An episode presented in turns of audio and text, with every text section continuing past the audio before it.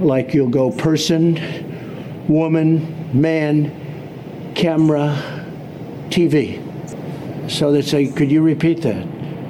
So I said, yeah. So it's person, woman, man, camera, TV. Okay, that's very good. If you get it in order, you get extra points. Lügenpresse. Der einzig wahre politische Podcast.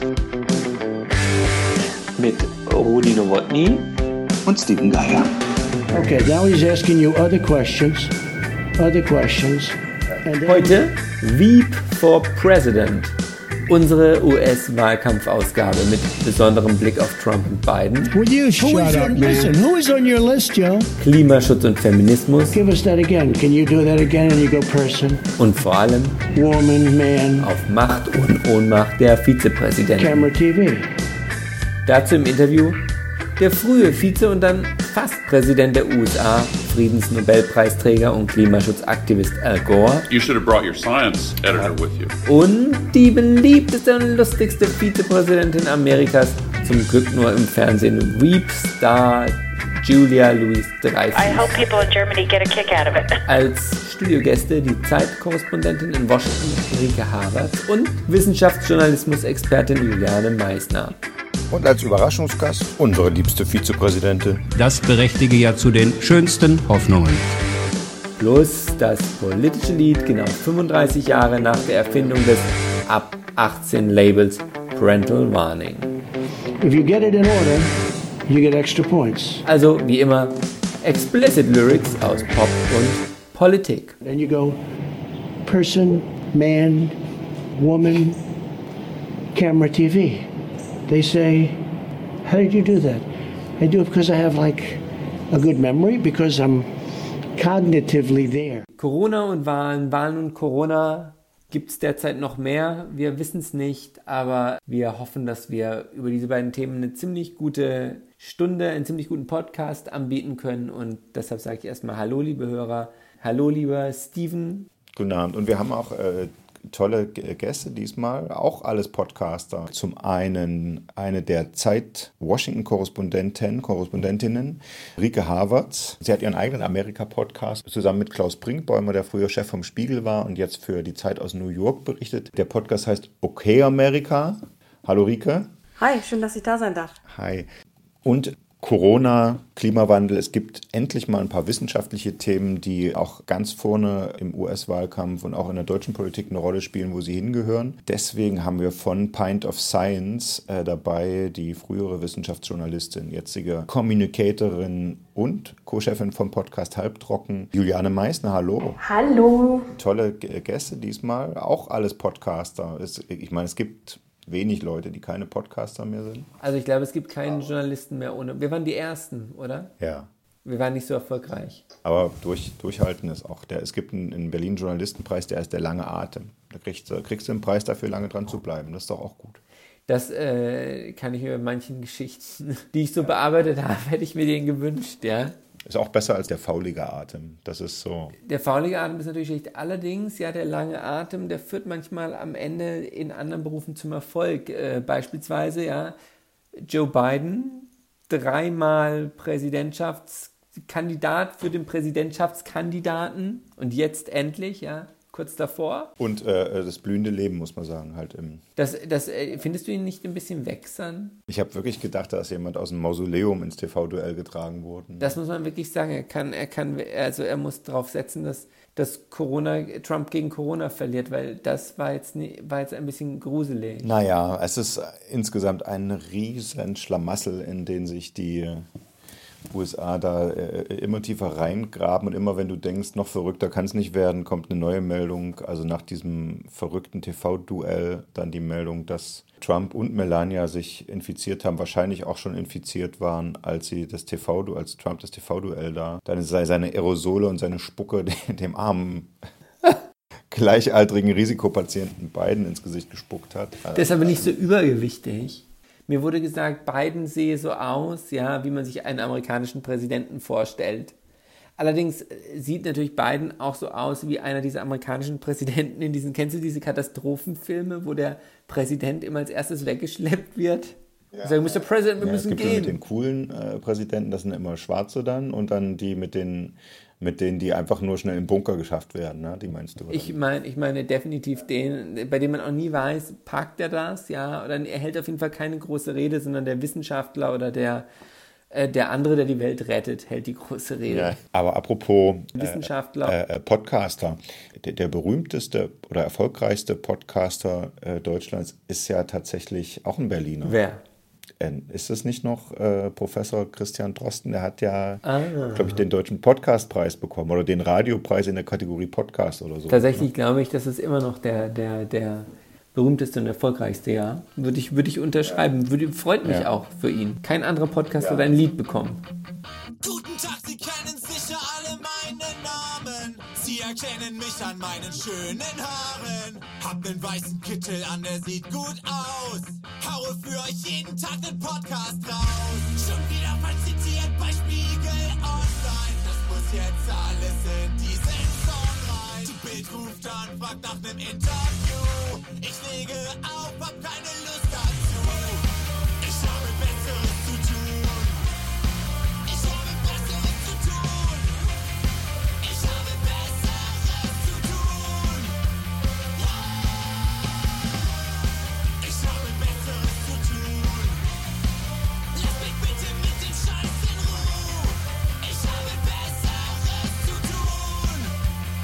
Genau. Dann, äh, äh, und er, ist einer der wenigen Podcaster, der quasi neben dem Podcastpreis auch noch das Bundesverdienstkreuz bekommen hat. Und da spielt Bundespräsident Steinmeier, der das entschieden und ihm äh, angeheftet hat, wobei er konnte nicht wegen Corona. Ich habe es mir angeguckt. Da stand, stand die Urkunde und das Verdienstkreuz äh, in, in, in dieser Klapphülle auf dem Tisch und das musste er sich selbst nehmen, der Drosten, weil das ginge ja nun nicht. Ne? Er kriegt für den Einsatz gegen Corona äh, das Bundesverdienstkreuz angeheftet und der Hat Bundespräsident Corona, atmet atmet ihn an Ja. mit dem fauligen nicht. Atem und dann Genau, so.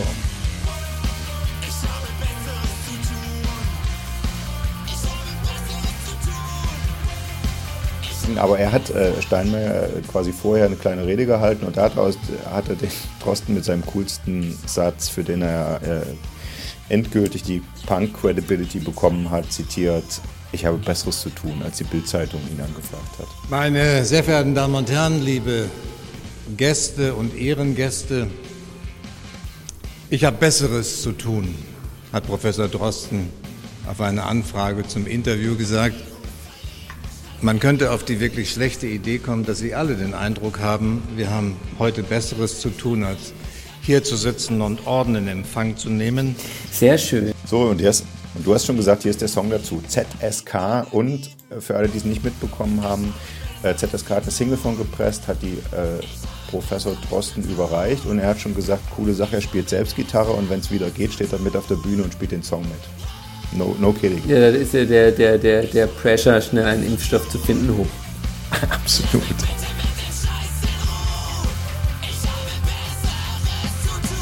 Ja, wir haben nichts Besseres zu tun, als in die USA zu blicken. Da äh, gleicht der Wahlkampf um die Präsidentschaft ja inzwischen einer Seifenoper mit denselben unglaubwürdigen Wendungen bis hin zur Corona-Erkrankung des Präsidenten, ganz kurz vorm Wahltermin. Also man kann wirklich kaum einen Podcast drüber machen. Der ist ja schon bei der Aufzeichnung fast schon wieder überholt. Aber uns ist was aufgefallen. Nie war der Vizepräsident wichtiger. Also erstens kurz dachten wir alle, vielleicht muss er jetzt doch Mike Pence übernehmen und Präsident machen, wenn äh, Donald Trump zu krank wird durch die Covid-Infektion. Außerdem ist natürlich Joe Biden überhaupt nur Präsidentschaftskandidat geworden, weil er vorher Obamas Vizepräsident war. Dann war auch die Kampagne schon wieder halb eingeschlafen und ist erst wieder aufgewacht, als er dann wiederum Kamala Harris zu seiner Running Mate gemacht hat, also zu seiner Kandidatin für die Vizepräsidentschaft wiederum. Und weil er selbst schon 77 ist, spekuliert man nun, dass er womöglich dann in vier Jahren gar nicht nochmal selbst antreten würde, wenn er vorher Präsident wäre, sodass dann Kamala Harris gute Chancen auf die Präsidentschaft hat, als erste farbige Frau sozusagen. Also, es gibt viel zu besprechen bei einem Podcast zum Thema Vizepräsidenten, kurz Weeps. Aber zuerst besprechen wir natürlich mal die aktuelle Lage und da haben wir einen ganz speziellen Studiogast und wir freuen uns sehr, auf Rike Havertz. Rike ist seit September dieses Jahres US-Korrespondentin der Zeit in Washington. Davor war sie gut vier Jahre lang Chefin vom Dienst bei Zeit Online und davor Ressortleiterin von taz.de. Sie hat Journalistik und Amerikanistik in Leipzig und in Ohio studiert, genau wie ich. Und sie ist seit März dieses Jahres Co-Host des tatsächlichen Erfolgspodcasts äh, Okay America. Hallo und herzlich willkommen, Rike. Hi. Rike, es, es ist ein unberechenbarer Wahlkampf. Man kann heute kaum darüber sprechen, weil man einfach nicht weiß, was morgen wieder passiert. Total verrückt ist. Trotzdem jetzt einfach mal als Zwischenbilanz. In welcher Phase steckt denn der US-Wahlkampf gerade? Er ist auf jeden Fall jetzt in den letzten Zügen und das ist ja bei US-Wahlkämpfen immer so, dass es ein krasser Marathon ist und man irgendwann fast froh ist, dass es bald vorbei ist, weil es sich ja weit über ein Jahr lang zieht. Dieser Wahlkampf war natürlich anders, dadurch, dass Corona ganz viele Veranstaltungen unmöglich gemacht hat. Aber er hat jetzt äh, zum Ende hin doch nochmal eine krasse Dynamik äh, bekommen. Es ist genau wie du sagst, jeden Tag passiert im Grunde etwas anderes. Aber jetzt beginnt wirklich die entscheidende Phase äh, die TV-Duelle, das sind nochmal Momente, wo alle Amerikaner hingucken und viele Wählerinnen und Wähler, die noch unentschieden sind, und um die geht es ja vor allen Dingen, wenn es äh, um den Wahlsieg geht, die werden jetzt auf den letzten Metern wieder genauer zuhören, weil das äh, zeigt sich immer wieder in Umfragen, dass viele Amerikaner hier auch einfach monatelang das so ein bisschen ausblenden, dieses ganze Prozedere und diese ganzen Anfeindungen, die sich natürlich die Kandidaten gegenseitig machen. Und Trump ist dann natürlich vorne mit dabei. Und jetzt aber wieder genauer hingucken. Und deswegen ist alles, was jetzt passiert, für beide Kandidaten auf jeden Fall wichtig und entscheidend entscheidend. Hm. Wir haben es schon gesagt, wir gucken besonders auf die Rolle der Vizepräsidenten und was das eigentlich bedeutet, wenn man schon, schon mal einer war, wie es bei Joe Biden jetzt der Fall ist. Wie wichtig ist denn diese Rolle, die er bei Obama gespielt hat, jetzt in seinem Wahlkampf? Die ist natürlich wichtig. Er wird überall auch immer angekündigt als Vice President Biden. Also das ist der Titel, den er trägt und äh, das verleiht ihm natürlich etwas äh, Staatsmännisches. Er macht seinen Wahlkampf ja vor allen Dingen mit mit dem, dass er sagt, äh, ich bin nicht Trump, aber vor allen Dingen, ich habe die Erfahrung, um dieses Land zu führen. Und diese Erfahrung basiert er natürlich nicht nur auf seine sehr, sehr, sehr, sehr vielen Jahre im Senat, im Kongress, sondern natürlich auch auf die acht Jahre, die er mit Obama im Weißen Haus verbracht hat. Es gibt aber durchaus auch Kritik, weil gerade wenn es dann darum geht, die Bilanz von Obama äh, mal äh, an die Hand zu nehmen und zu gucken, wie war das so, dann sagt er gerne, ich war der Vizepräsident, wenn es um irgendwelche sehr guten Dinge geht, die Obama bewirkt hat, zum Beispiel die Gesundheitsversorgung. Wenn es aber Kritik an dieser Administration gibt, dann sagt er, ich war ja nur der Vizepräsident. Mhm. Also er versucht es natürlich schon zu seinen Gunsten auszulegen, aber er hat natürlich schon, auch wenn er jetzt äh, etwas älter geworden ist und natürlich auch das viel in der Kritik steht, dass er nicht mehr ganz so agil ist, rhetorisch manchmal auch nicht so stark, aber er strahlt natürlich sehr viel eher etwas Staatsmännisches aus als jetzt äh, Donald Trump, obwohl er gerade der Präsident ist und insofern versucht er seine Zeit im Weißen Haus zu nutzen, na klar. Hm. Generell ist es ja irgendwie so, dass der Vizepräsident eigentlich nur die Rolle hat, in, in, in Wartestellung zu sein und ansonsten den Präsidenten zu vertreten, wenn er mal nicht kann, wohin. Ähm, aber das ist bei, bei Kamala Harris, die ja jetzt als sozusagen Vizekandidatin von beiden antritt, ein bisschen anders, ne? Die Konstellation jetzt.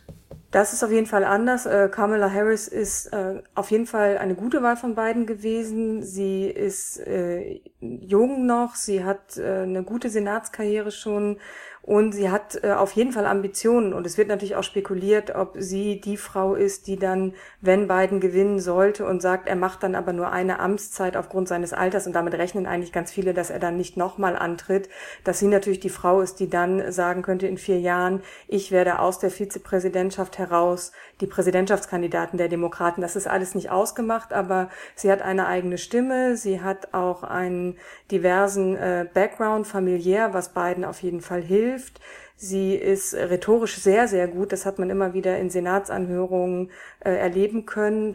Man muss aber sagen, seit sie benannt wurde, und das war ein großer Bass und alle haben das sehr gefeiert, seitdem ist sie so ein bisschen abgetaucht. Also die vergangenen Wochen war sie nicht so stark präsent. Da war ich so ein bisschen enttäuscht aber sie ist auf jeden Fall eine Frau für die Zukunft der Partei und das ist sicherlich auch ein Grund, warum Biden sie gewählt hat und ich finde eigentlich auch ein starker Moment von ihm, dass er gesagt hat, ich nehme eine Frau nicht irgendjemand, der einfach nur so aus demografischen Gründen gut an meine Seite passt, sondern ich scheue das nicht, dass sie stark ist und dass sie auch noch was will. Aber die Demokraten haben keine Angst, dass sie die sogenannte bürgerliche Mitte mit dieser Aussicht verschrecken. Wer Biden wählt, hilft vielleicht indirekt der ersten schwarzen Frau ins Präsidentenamt. Das ist doch eigentlich eine riskante Strategie, egal wie, wie langweilig Biden ist. Ja, ich weiß auch gar nicht, ob sie das tatsächlich als Risiko wahrnehmen. Natürlich ist Diversität für viele äh, Wähler der Mitte immer eher ein Problem, aber es gab auch acht Jahre Präsidentschaft von Barack Obama und Kamala Harris ist, was ihre Inhalte angeht,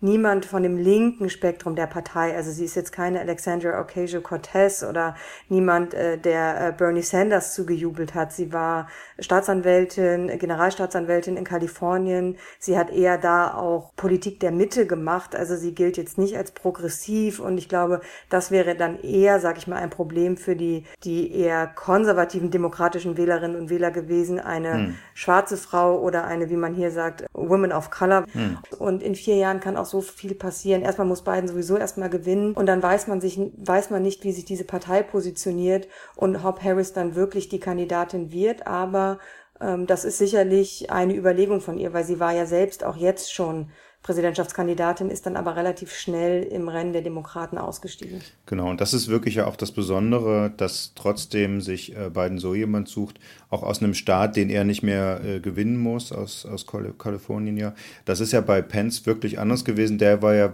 der hatte ja eine ganz bestimmte Funktion bei dem Ticket, Trump-Pence, die Evangelikalen und sowas mit einzukaufen.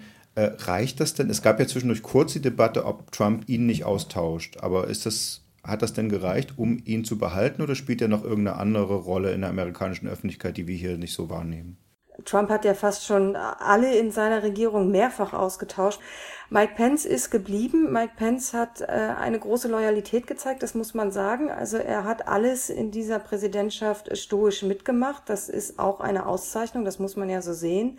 Und er ist genau das, er steht für all das, was Trump nicht hat. Trump hat keine klaren konservativen Werte. Aber Mike Pence hat die. Mike Pence hat von sich selbst mal gesagt, ich bin äh, Katholik, ich bin konservativ, ich bin Republikaner und zwar genau in dieser Reihenfolge. Und das ist natürlich für einen Großteil der Republikaner schon wichtig. Und jetzt hat äh, Donald Trump ja mit Amy Coney Barrett auch noch eine eher den Evangelikalen zugeneigte, sehr konservative Richterin für eine potenzielle Nachfolge von Bader Ginsburg am Supreme Court benannt, die eben auch sehr harte Abtreibungsgegnerin ist. Mike Pence ist das auch. Mike Pence hat auf einer Pro-Life-Demo gesprochen. Er ist der erste Vizepräsident, der bei so einer radikalen Veranstaltung äh, gesprochen hat. Und ich glaube, dass ihm das durchaus äh, den Posten nach wie vor gesichert hat und dass er deswegen noch auf diesem Ticket steht. Er hat jetzt auch tatsächlich die Kommunikation über die Corona-Krise übernommen. Die hatte Trump ihm zugebilligt. Manchmal hat er sie dann wieder an sich gerissen, wie Trump so ist, etwas erratisch. Aber dadurch stand er jetzt auch wieder etwas mehr im Fokus und hat das aus der Beobachtung alle heraus nicht so schlecht gemacht. Also er hat natürlich die Politik der Regierung verteidigt und die muss man kritisieren, aber er war in seiner Kommunikation eigentlich in seinen Auftritten gut und klar und das war jetzt sicherlich auch nicht von Nachteil für ihn. Mhm. Okay, super. Okay, und bis hierhin vielen Dank. Sehr gern. I could tell you I was fragile. I could tell you I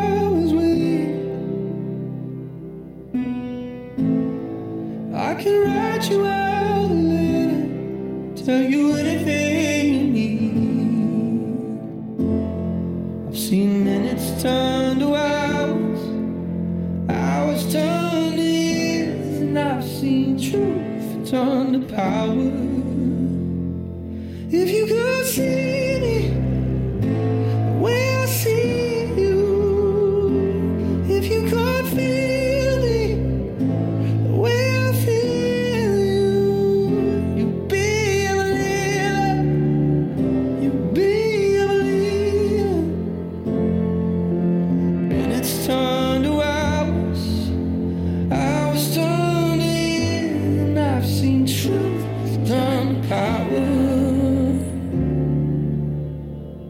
going to disappear. One day it's like a miracle, it will disappear. And from our shores, we've, you know, it could get worse before it gets better. I could tell you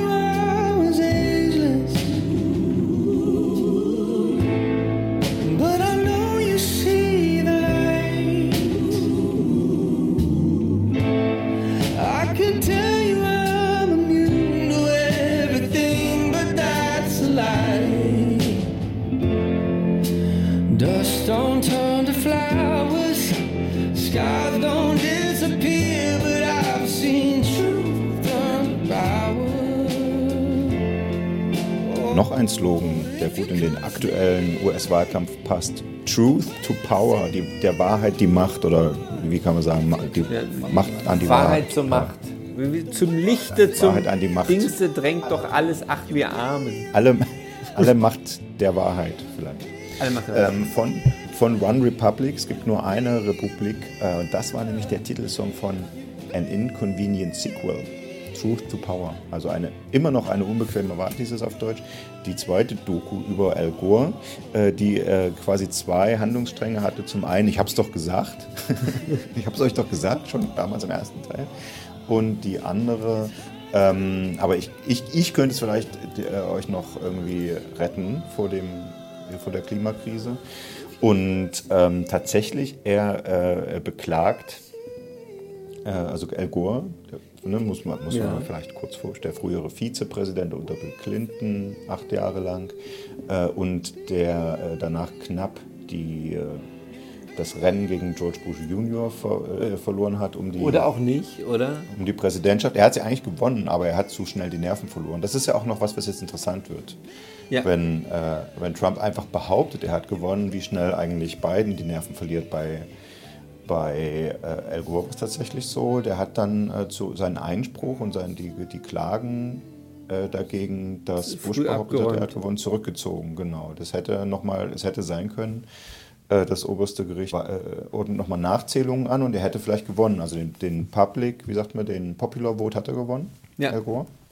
Ja, ja Genau wiederholt, ja. Also es ist erstaunlich, dass Hm. die, die Demokraten gewinnen wiederholt. Mittlerweile natürlich logischerweise bei ihren Wählergruppen die, die Popular Vote ähm, und die, die Republikaner machen so eine Apartheid Light, ja. Äh, irgendwie als Antwort. Das ist natürlich ein Ja, bisschen auch so. schwierig. Die, die bevölkerungsreichsten Staaten kriegen quasi genauso viele Stimmen wie viel kleinere und damit ist natürlich One Man, One Vote ausgehebelt. Jedenfalls, Al Gore hat äh, gesagt, gut, dann lassen wir es. Waren auch alle genervt davon, immer noch kein Präsidenten und dann ist er es halt nicht geworden.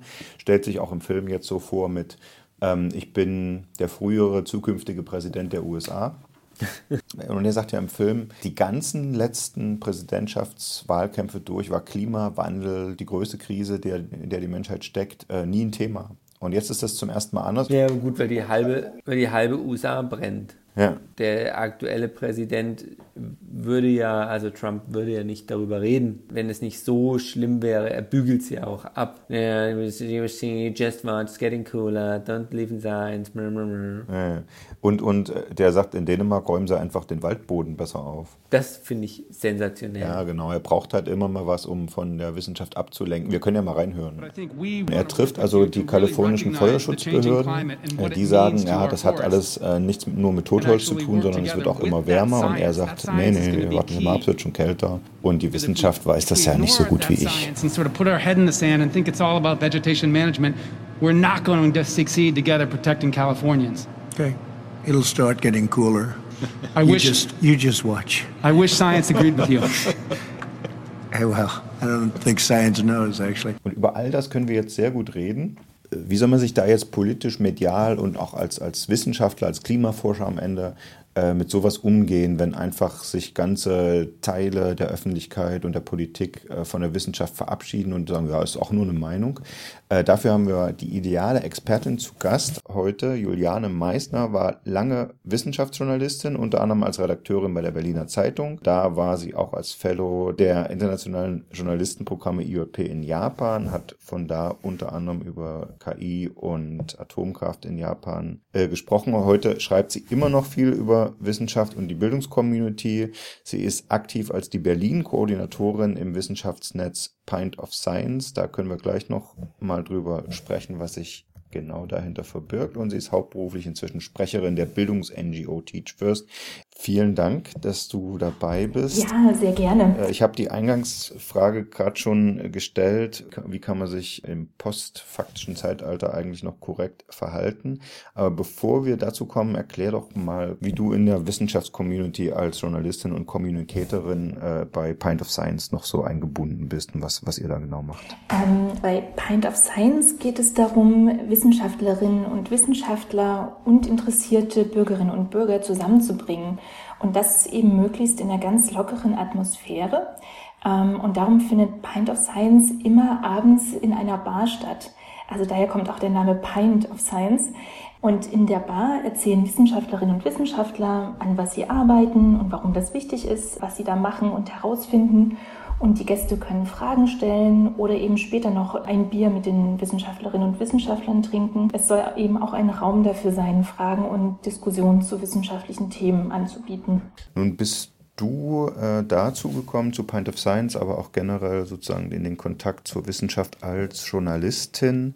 Da haben sich die Zeiten ja seitdem, obwohl du jetzt noch nicht so alt bist, äh, seitdem ganz schön geändert. Früher war der Wissenschaftsjournalist derjenige, der dem normalen Leser erklärt hat, ja, was da gerade in der Forschung und in der Wissenschaft äh, Neues herausgefunden wird, was ist der aktuelle Erkenntnisstand. Inzwischen ist aber auch die Wissenschaft total politisiert. Ich glaube nicht nur mit Blick nach Amerika, aber eben besonders da. Wie nimmst du das wahr? Woran merkt man, dass sich da was verändert hat? Das ist eine gute Frage. Also ich glaube, da müsste man auch so ein bisschen weiter zurückgehen. Wenn man vielleicht schon auch ins Jahr 2017 oder vielleicht 2016 schaut, gab es zum Beispiel auch den March for Science. Ähm, der hat ja den Ursprung in den USA, weil Trump so nach seinem Wahlsieg ja schnell klar gemacht hat, dass er von Wissenschaftlerinnen und Wissenschaftlern, von Fakten nicht so viel hält. Und die Wissenschaftler in den USA eben darauf aufmerksam äh, machen wollten, in welcher Position sie sich befinden. Und das ist eben natürlich dann auch weltweit ähm, zu einer Bewegung geworden. Auch hier in Berlin ähm, haben Forscherinnen und Forscher an dem March, March for Science teilgenommen. Das war aber jetzt auch gar nicht der einzige Beweggrund, äh, die Entwicklung in den USA, weil damals gab es auch Entwicklungen in Ungarn, das sollte eine der renommiertesten Universitäten ähm, geschlossen werden. Das hatte sich dann, glaube ich, alles auch so ein bisschen summiert, weshalb dann eben den Wissenschaftlern das ganz, ganz wichtig war, zu zeigen, welches hohe Gut eigentlich die Freiheit der Wissenschaft hat und was das bedeutet. Nun ist es also ja nicht erst durch Corona, sondern eben auch schon durch das Thema Klimawandel und wahrscheinlich auch schon in den USA schon lange vorher der Streit um die Evolutionslehre und so weiter so gekommen, dass Wissenschaft da wirklich zwischen die Gräben gekommen ist und dadurch auch der Eindruck absichtlich erweckt würde, sie sei sozusagen parteiisch. Man sieht es auch in Deutschland, wie stark selbst so Virologen wie, wie Drosten und so unterm Feuer stehen. Mhm. Wie diskutiert das die Community? Kann sich die Wissenschaftscommunity überhaupt aus der Politik raushalten? Ich hatte das äh, vor allem in den letzten Jahren so wahrgenommen, ne? mit, mit Anstieg von, von Populismus, mit dieser Strategie, was du eben auch gerade beschrieben hast, so dass gewisse Sachen so verdreht werden, dass sie nicht mehr der Wahrheit entsprechen. Da hatte ich schon den Eindruck, dass viele Menschen aus der Wissenschaftscommunity gesagt haben, hey, wir waren lange genug neutral, ähm, wir müssen uns hier positionieren und ganz klar sagen, was Fakten sind und, und ähm, welche Werte uns wichtig sind. Das ist natürlich auch in der Community total stark äh, diskutiert worden. Also eben auch zum Beispiel bei dem äh, March for Science äh, vor einigen Jahren. Da gab es natürlich Wissenschaftlerinnen und Wissenschaftler, die meinen, das ist super wichtig, dass wir uns jetzt hier positionieren und uns für die Freiheit der Wissenschaft stark machen. Andererseits gab es auch wieder äh, Menschen in der Community, die gesagt haben, hey, indem wir uns jetzt hier positionieren, machen wir uns doch besonders angreifbar. Da wirkt es doch besonders so, als ob wir eine Interessengruppe wären und eben nach unserem ja nach unseren Interessen handeln. Als äh, Kommunikatorin, also auch als, als Journalistin gesprochen, wie soll man inhaltlich mit, mit diesen Verdrehungen und auch den, den ja, regelrechten Lügen umgehen? Soll man die immer kontern? Soll man das abtropfen lassen? Gibt es da Hast du da eine Meinung? Ich glaube, da gilt wie für jeden anderen äh, journalistischen Bereich, dass man einfach objektiv und wahrheitsgetreu berichten muss. Eben ne, so Fakten checken, prüfen, erklären, darlegen, in den Kontext setzen. Das ist so das eine. Und ich glaube, das andere, was wichtig ist, Behauptungen nicht so stehen zu lassen. Ne, so Thema Klimawandel ging es ja auch oft um die Frage, gibt man Klimawandelleugnern eine, eine Plattform. Eigentlich Ja. ähm, funktioniert das ja so äh, bei journalistischen Beiträgen, man, man stellt irgendwie verschiedene Meinungen äh, auch dar. Und es ist natürlich schwierig, ne? was macht man jetzt äh, mit, mit Klimawandel und Klimawandelleugnern? Ja, wertet man sie auf, wenn man sozusagen sagt, ja, man kann das so sehen, dass der Klimawandel menschengemacht ist, man, andere Leute sehen es anders und damit gibt man sozusagen einer ganz kleinen Mhm. Bruchteil der Wissenschaftler sozusagen die, die gleiche Aufmerksamkeit wie dem, dem großen Konsens. Und, ähm, und ich, ich finde, ähm, das ist schon Aufgabe von Wissenschaft, Journalismus oder Journalismus im Allgemeinen eben zu gucken, was ist wahr. Und dass man das eben auch klar macht, dass man da nicht einfach Behauptungen stehen lässt und sagt, na gut, das ist äh, die Meinung von der Person, sondern eben sagt, okay, er behauptet das und das, aber die Zahlen zeigen das und das. Und andersherum, wie sehr soll sich Wissenschaftsjournalismus in die Politik einmischen? Auch vielleicht, wenn man jetzt so den, den, den Wahlkampf in den USA sich anblickt. Da habe ich jetzt natürlich gleich im Kopf, dass sich ähm, zwei Wissenschaftsmagazine politisch geäußert haben. Jetzt das eine Magazin, das heißt äh, Scientific American, das ist eher so ein populärwissenschaftliches Magazin, aber ein sehr bedeutendes und ein äh, sehr äh, tradi ja, traditionelles, sage ich mal, es gibt es schon sehr, sehr lange, die haben sich explizit dafür ausgesprochen, äh, Biden zu unterstützen und äh, sozusagen rufen dazu auf, Biden zu wählen. Und es gibt noch ein zweites äh, wissenschaftliches Magazin, ein medizinisches, das jetzt nicht explizit dazu aufruft, Biden zu wählen, ähm, aber trotzdem wie auch äh, Scientific American in einem, in einem Text ähm, eben ein ganz äh, verheerendes äh, Bild darüber zeichnet, wie die Trump-Regierung mit der Corona-Pandemie umgegangen ist. Und ich denke, dass die beiden Wissenschaftsmagazine mh, das gemacht haben, ist für mich so ein ganz, ganz starkes Zeichen, in welcher schwierigen Situation äh, sich die wissenschaftliche Community und ja eigentlich auch die Gesellschaft befinden. Weil in beiden Texten geht es um Fakten, es geht um, um evidenzbasiertes Handeln und ähm, dass das unter Trump einfach ähm, gar nicht mehr passiert ist. Ich glaube, das ist schon krass, wenn man darüber sprechen muss, dass man nicht mehr über Fakten spricht, sondern dass man darüber spricht, wer hat die Deutungshoheit über die Realität und die Wahrheit. Einer, der das genau weiß, ist natürlich Al Gore. Ist ja auch kein Zufall, dass wir in einer Folge, wo wir über Vizepräsidenten sprechen, auch Klimawandel und Wissenschaft ansprechen, sondern Juliane und ich haben Al Gore interviewt, als er in Deutschland war. Man muss über Al Gore, glaube ich, nicht mehr viel sagen. Er hat den Friedensnobelpreis bekommen als Klimaaktivist. Davor war er acht Jahre lang der Vizepräsident von Bill Clinton. Davor hat er den Bundesstaat Tennessee als Abgeordneter im Repräsentantenhaus vertreten. Und neben den, den Oscars, die er bekommen hat, zwei Oscars für, die, für seine Doku Eine unbequeme Wahrheit, bleibt er vor allen Dingen in Erinnerung, weil er der Mann ist, der eine Präsidentschaftswahl knapp gewonnen hat, aber wegen des US-Wahlsystems dann doch gegen George Bush Jr. verloren. Und deswegen haben Julian und ich gedacht, das ist der perfekte Kandidat, um mit ihm ein Interview zum Thema Versagen zu führen. Und da hören wir jetzt mal rein. Mhm. Again, Mr. Vice President, thank you. You should have brought your science uh, editor with you. Ihre Redaktion hätte besser auch noch den Wissenschaftsredakteur mitschicken sollen. Das bin ich doch. I know, I know. Ich I've done my weiß, ich research weiß. too. Ich habe meine Recherche auch erledigt. Legen Sie los. Go ahead, sorry. Yeah, we thought we could talk a bit, little bit about Wir würden mit Ihnen gern über Versagen sprechen. Mhm. Because for uh, example in the film In Ihrem you zweiten Dokufilm haben Sie gesagt, Sie haben manche Rückschläge in der Klimapolitik in als persönliches Versagen as empfunden. Das klingt ganz schön vermessen. Wann war das denn? Mm, uh, well, when I dedicated myself to this uh, cause, I imagined that uh, Als ich mich dem more Kampf gegen den Klimawandel gerade mit Leib und Seele verschrieben that, hatte, dachte ich, dass die Lösungen dafür schneller kommen, als sie dann kamen. Dann hatte ich das Gefühl, darin versagt zu haben, fachkundig und klar vor den Gefahren zu warnen. Aber je älter ich wurde, desto mehr sah ich den großen Zusammenhang. Ich denke, dass wir uns insgesamt und global gesehen in Richtung einer Lösung für die Klimakrise bewegen. Es ist wie der Ökonom Rudi Dornbusch sagt, es dauert länger als man will, bis etwas passiert. Aber dann passiert es schneller, als man dachte, dass es ginge.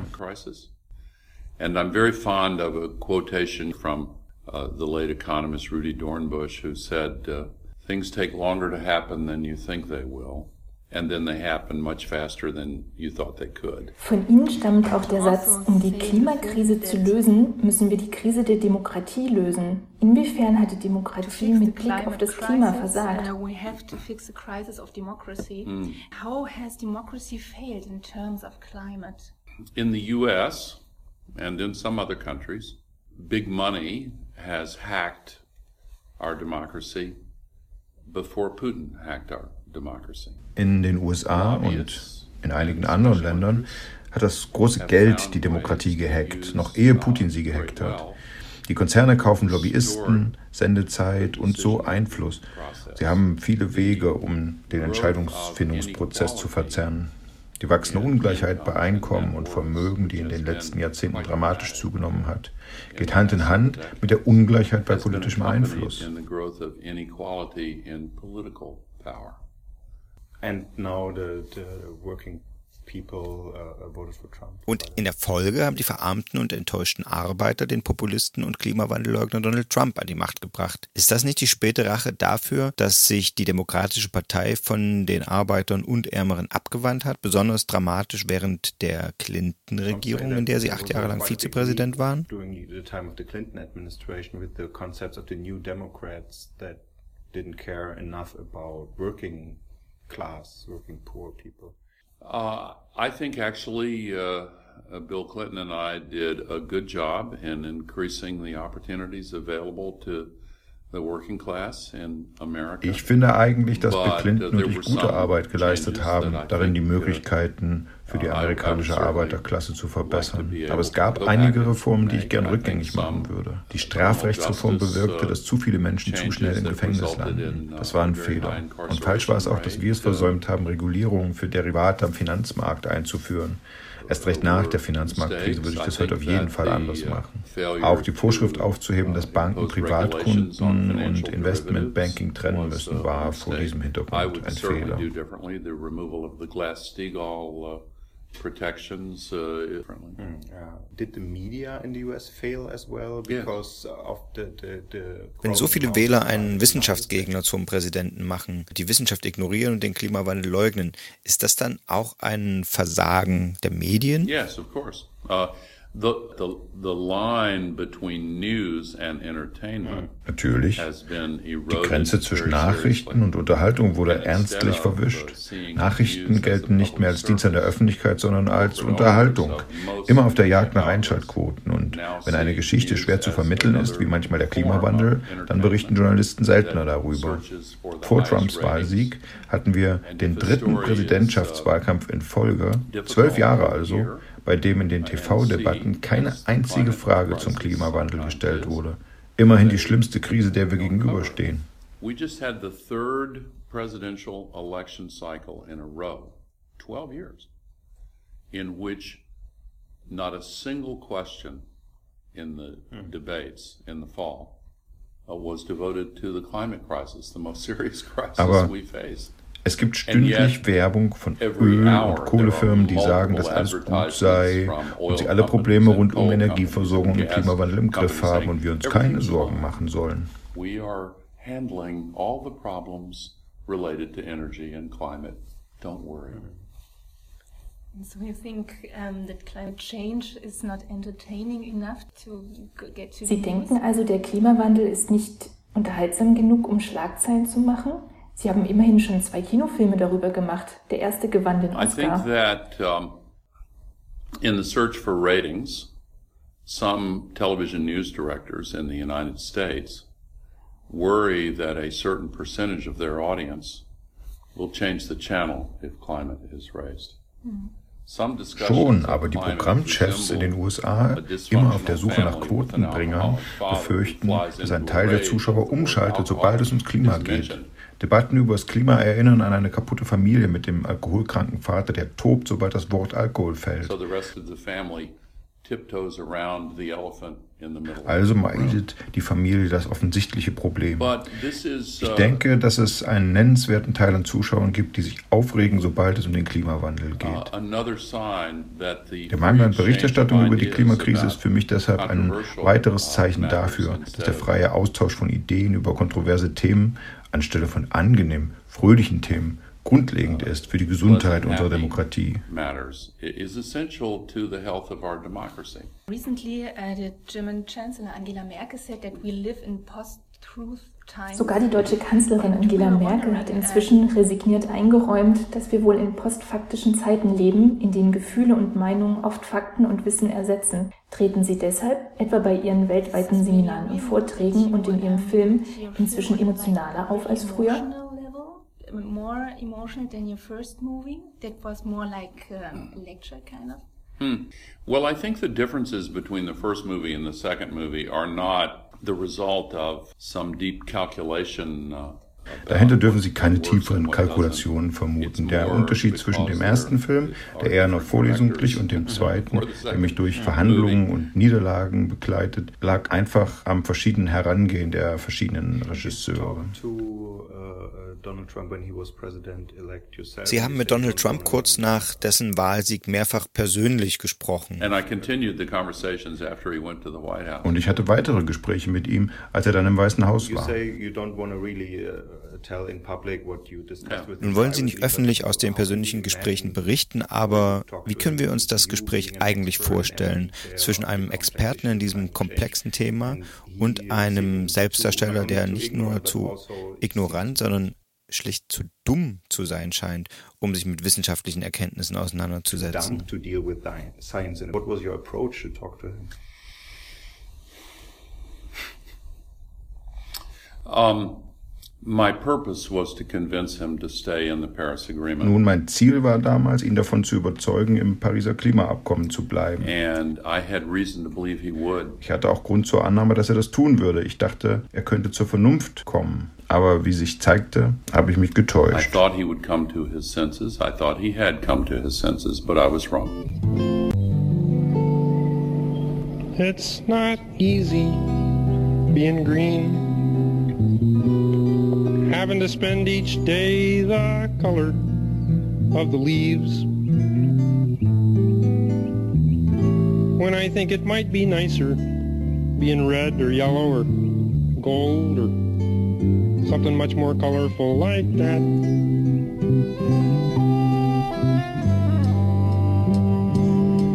It's not easy being green. Seems you blend in with so many other ordinary things. And people tend to pass you over because you're not standing out like flashy sparkles in the water or stars in the sky.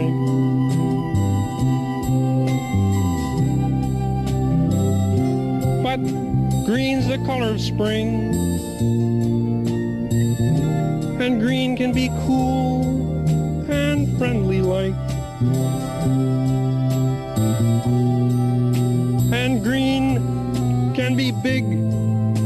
Like a mountain, important, like a river, or tall like a tree.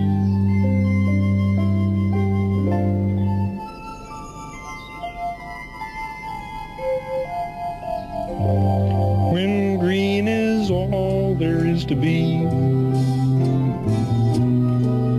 it could make you wonder why. But why wonder? Why wonder? I'm green, and it'll do fine. It's beautiful. And I think it's what I want to be. Und was äh, äh, läuft das jetzt äh, live über den Sender? Ja, natürlich. Zehn! Zehn und eins. Ja, das finde ich wunderbar. Unsere beliebte äh, Rubrik 10 und 1. Diesmal 10 fiktive Vizepräsidenten und ein bester Präsident. Fangen wir mal an. Also du weißt, dass der, der, ähm, wer hat denn gesagt, die Vizepräsidentschaft sei, das war Lyndon B. Johnson, sei so attraktiv wie ein Eimer warme Pisse? Kenne ich nicht. Ja. Geschichtlich war der Vizepräsident ja der Zweitplatzierte im Präsidentschaftswahlkampf. Wissen viele heute nicht mehr. Ist kein Scheiß, ne? Sondern Doch, da musste stimmt sich wirklich, quasi ja. Der, ja, der Zweitplatzierte musste, also der Präsident musste sich mit dem Zweitplatzierten zusammenraufen, obwohl die sich vorher noch bekriegt haben. Was ja am Anfang nicht so einfach war übrigens. Ähm, am Anfang war, ähm, also das war eigentlich dann die, die erstmal die Kompromisslösung, weil sie sich äh, am Anfang Ja. irgendwie ohne Vizepräsident den Kopf eingeschlagen haben. Mhm. Und, und jetzt ist der Sinn natürlich hauptsächlich, sich bereit zu halten, erstens, wenn der äh, Präsident den Löffel abgibt, weil er dann automatisch nachrückt als, als Präsident. Also der, der Fall, wo es eingetreten ist, JFK natürlich. Glaube. Roosevelt, Roosevelt. Wobei Roosevelt, das darf man nicht vergessen, der hatte aber schon drei Amtszeiten. Damals waren die Amtszeit auch nicht auf zwei beschränkt. Also der hätte wahrscheinlich auch noch die vierte und die fünfte gemacht. Äh, und die andere Aufgabe ist natürlich die, ähm, den Präsidenten bei den absolut ätzenden Terminen zu vertreten. Ja, das ist natürlich bei Mike Pence relativ oft der Fall. Immer wenn es in Europa, wenn Trump nach Europa müsste, schickt er dann lieber Mike Pence.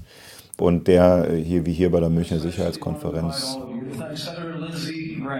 delegation.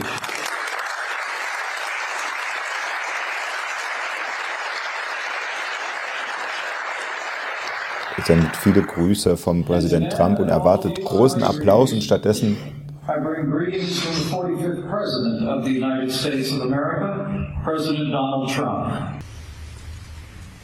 Grillen zirpen. Last August, I reflected on the words that are in the old book. Schweigen. Glaubst du wirklich, dass er Applaus erwartet? Nein, er erwartet keinen Applaus. Ja, Er lässt so eine Lücke dafür, so weil er natürlich bei den Wahlkampf-Rallies kriegt, kommt da immer Applaus an der Stelle, wo er sagt, viele Grüße von meinem Präsidenten. gut. Naja, gut. Sagen wir jetzt mal schnell die, die 10 und 1. Also die 10 beliebtesten Vizepräsidenten aus Funk und Fernsehen, also fiktive, laut der Website ranker.com, wo wirklich tausende Leute je alle möglichen Zehnerlisten abstimmen, die Leute hoch und runter voten und bei den fiktiven also das heißt hier The Greatest Fictional Vice Presidents. Und Platz 10 ist Claire Underwood, gespielt von Robin Wright. Überrascht nicht, also überrascht höchstens, dass sie so weit hinten ist. Ja. Da, die ist ja in einer der House of Cards Staffeln, bringt ja äh, Frank Underwood, gespielt von Kevin Spacey, den, den total super Move, weil sie viel beliebt, seine Ehefrau, die First Lady, ist viel beliebter als er, sie einfach als Running Mate aufzustellen, damit sie die Wahl gewinnen. Und äh, als es lief, habe ich gedacht, was für ein gequirlter Quatsch. Aber allem, was seitdem in den USA passiert ist, muss man sagen, ist relativ realistisch. Könnte jederzeit funktionieren. Also, ja, egal. Oder die Tochter. Ja, das wird jetzt, das wird jetzt kommen. Genau. For that matter. Tja, Platz 9. Hal Gardner. Äh, Kenne ich gar nicht, muss ich mich outen. Das die, die Figur heißt das immer, ne? Also der, Ja, ja. Vizepräsident, der fiktive Vizepräsident Hal Gardner. Ja, aber kenne Kenn- ich kenn tatsächlich auch nicht. Nein, du auch nicht. Ist, aus Okay. der, ist aus, aus der Serie 24 mit Mhm. Kiefer Sutherland. Platz 8. Platz 8 aus dem Film, glaube ich, Scandal. Vizepräsident Jake Ballard, Ballard, keine Ahnung, gespielt von Scott Foley. Ich kenne nichts davon, nicht die Serie, nicht den Schauspieler, nicht die Figur. Egal. Scandal, Dafür sage ich dir Platz 7. Soll ich dir Platz 7 sagen? Mhm. Ja. Alvin Hammond. Das ist von 2013. Aus? Aus, äh, also äh, White House Down. White House Down. Und rat mal, wer es gemacht hat, natürlich. äh, White House Down klingt nach Hip-Hop. ähm, Roland Emmerich. Das ist quasi schwäbischer, das ist- schwäbischer, Ja, ja. schwäbischer Hip-Hop. Das ist so wie, wie, der hat doch diesen Riesenerfolg gehabt mit Independence Day. Das Ja. spielt auch im Weißen Haus, was angegriffen wird. Ne? Aber das ist jetzt ein anderer Film. White House wahrscheinlich der Versuch, an den Erfolg anzuknüpfen. Hat ja, Ah, ja. bei uns beiden nicht geklappt, offensichtlich. Nee, Platz 6 im Film Head of State. Das ist tatsächlich, glaube ich, Hip-Hop, weil da spielt Bernie Mac den Vizepräsidenten Mitch Gilliam. Und Bernie Mac ist doch, ist doch ein schwarzer Comedian, glaube ich, der alles so ein bisschen. Das ist auch eine Komödie. Das ist eine Komödie, die ist ja schon uralt, von 2003, für was die Leute so wählen. Ja, ist aber aktuelle Liste. Also Ja, scheint, ich, scheint ich habe keinen Zweifel an deinen Ja. Dokumenten hier. Platz, Platz 5. Nicht Frodo, sondern Frido. Frido von Idiocracy. Ja, 2006. Sag mal, wir waren nicht, wir waren nicht oft genug im Kino, oder? Platz 4, aus, auch aus 24, da wechseln scheinbar die Vizepräsidenten. Da spielt ein gewisser Powers Booth den Vizepräsidenten Noah Daniels. Äh, Der war der Vizepräsident der Vereinigten Staaten in der Administration von Präsident Wayne Palmer. Okay. Ich mache mit Platz 3 weiter, Steven. Ja. Komm. Vice President Catherine Bennett. Und sie kommt von einem Film, den alle kennen. Alle kennen ihn, nämlich Air Force One. 1997. Endlich mal ein Film. Erste, erste, eigentlich im Grunde die erste Vizepräsidentin der USA. 1997. Glenn Close spielt die. Die sieht wahrscheinlich aus wie Hillary Clinton in dem Film. Jetzt, jetzt kommen wir natürlich zu den, zu den saftigen Sachen. Platz 2. Francis Underwood. Den kennt man. Ja, äh, Kevin Spacey in House of Cards. Fra- Frank Underwood natürlich, äh, da, da werden jetzt viele sagen, wieso Vizepräsident, der spielt doch da einen Präsidenten, aber natürlich erst ab der dritten Staffel, glaube ich. Ja. Egal, gute Serie, aber auf jeden Fall nach der dritten Staffel aussteigen. Danach wird es absoluter Unsinn.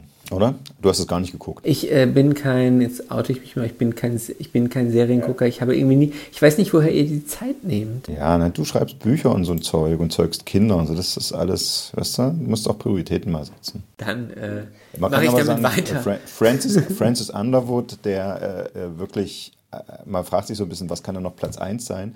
Weil der äh, ist auch in, da gibt es ja viele Listen bei Ranker.com Ja. und der führt, ist auch weit vorne bei den Most Toxic TV Characters. er ist Platz 1 bei den Greatest Characters played by Kevin Spacey. Okay, gut. das Großartig, ist ähm, quasi ich gegen mich. Ähm, ist so ein Genau. bisschen, ob, ob Kevin Spacey und Kevin Spacey ist doch auch bei den Most Toxic Characters ganz oben. Auch im wahren Leben, genau. Das ist so ähnlich. Gut. Und ähm, dann kommen wir zu Platz 1.